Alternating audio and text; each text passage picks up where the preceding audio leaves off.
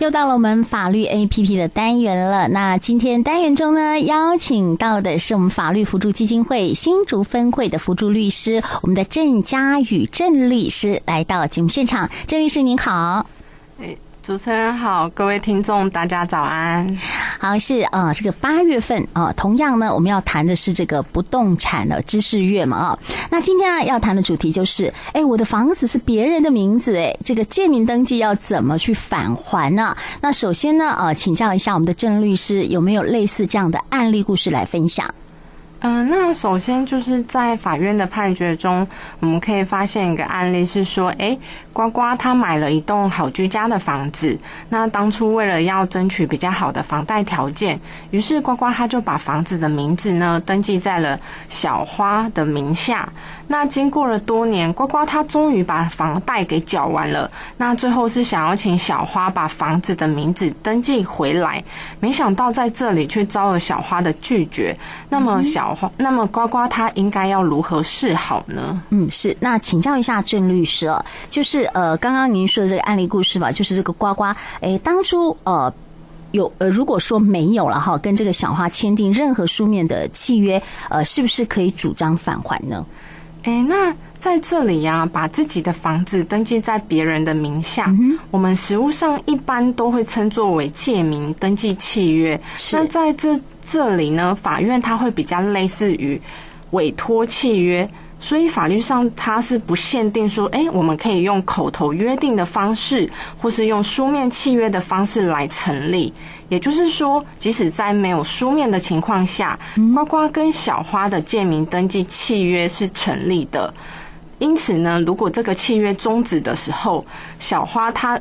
呱呱是可以主张小花把房子给移转登记回来的，那只是在这里诉讼中，它会势必会产生一些举证方面的差异，这样子。对，哦，是啊，实际上这种情形哈，刚刚律师的意思是说，呃，只要是这种借名登记，口头上说的也算，对，所以没有书面上的话哈，也可以的哈。对，啊，但是要举证很麻烦诶，所以这个呱呱要怎么去主张自己是这个真正拥有房子人，要提出什么样的证据呢？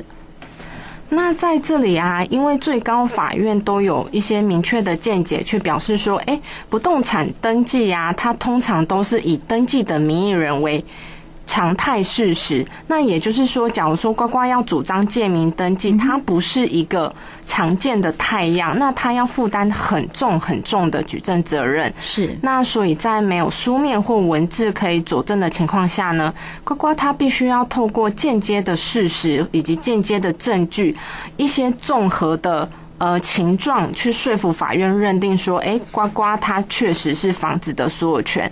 那在这里呢，诉讼上他会，呃，我们这边会常见的会包括说，诶，有没有相关的证人啊？他可以知道说，诶，两个人呱呱跟小花之间确实是有借名登记的情况，或是可以知道说，诶，呱呱这个房子是他的。那或者是说，如果是由书面证据来看的话，可能法院这边也还是可以去探讨说，诶，当出这个小居，这个好居家，他在房子买卖的过程中的接洽，像是诶买卖契约的签订，或是像买房子的时候的呃出资情况，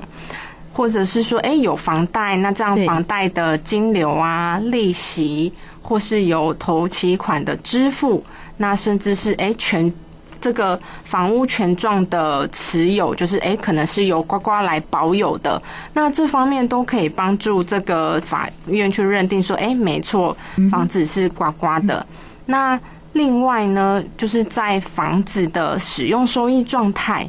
例如，假如说，诶，呱呱他平常就是有居住在这个房子的事实，是。那像是说，诶，水电费、网路费，或是像是税捐的负担，都是由。呱呱来处理，那他也持有相关的收据的话，那其实这边都是有很多各式各样的证据来帮助我们说服法院说，哎，确实有借名登记的事实存在。嗯，就是说，刮刮的话就要举证很多了哈，比如说刚刚我们说这个房贷哈，房贷的呃一些呃汇款的资料啦哈，还有一些水电的呃这个资呃收据啊，甚至如果说有有人可以呃有证人的话更好，所以举证的方面哈就是要搜集这些所有的资料哈。啊，那想请问一下啊，这个郑律师啊，就是说呃刚刚我们是说哈，这个小花哦是这个名字的持有人嘛，是借他的名字，那如果哈这个刮刮在请求返还的时候，那这个。小花把这个房子转卖给第三者，那这这样子的话，瓜瓜是不是可以主张呢？第三呃第三人的话哈，呃要返还这个房子呢？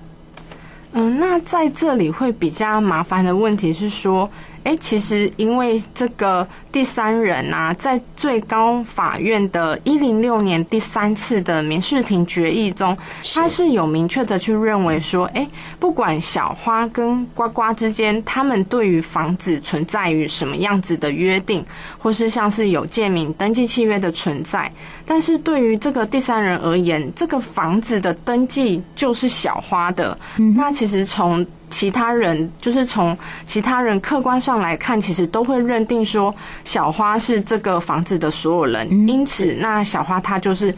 有一个有权处分，那可以来把房子的所有权移转给第三人。那所以就是我们在这里会变成是说，哎，呱呱他是没办法来向第三人请求。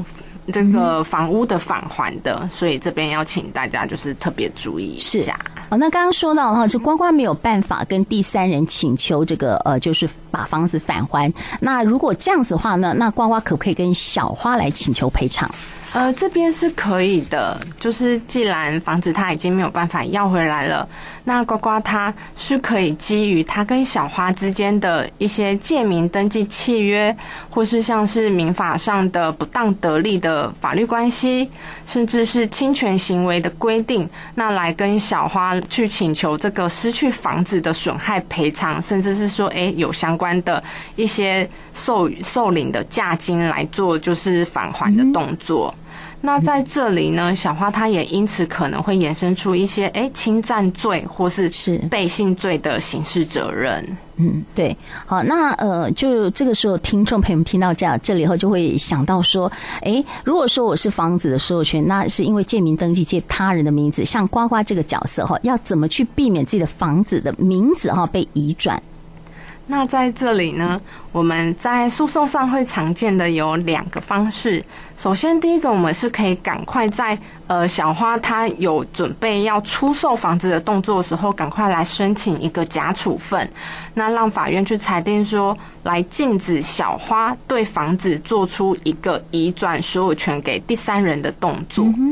那另外一个呢，就是呱呱他在起诉去跟小花做请求的时候，那同时也可以依照民事诉讼法的第两百四五十四条第五项的规定，那请法院同时来裁定一个诉讼系属的登记。那我们就是可以拿着法院的裁定，向地政事务所这里来办理登记，去提醒那些哎要买房子的第三人，这个房子目前是有争议的。这样子是好，那针对呢，我们今天探讨了这个主题啊，哈，这个建名登记了哈，要呃有没有其他需要补充的呢？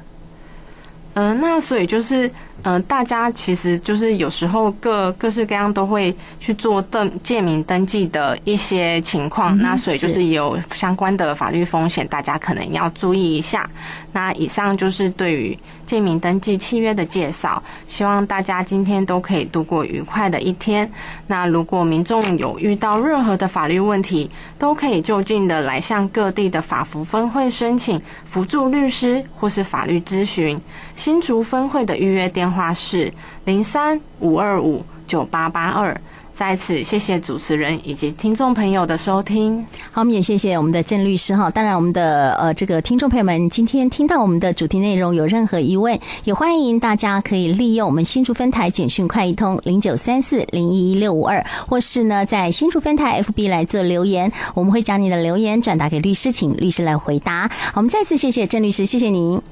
谢谢。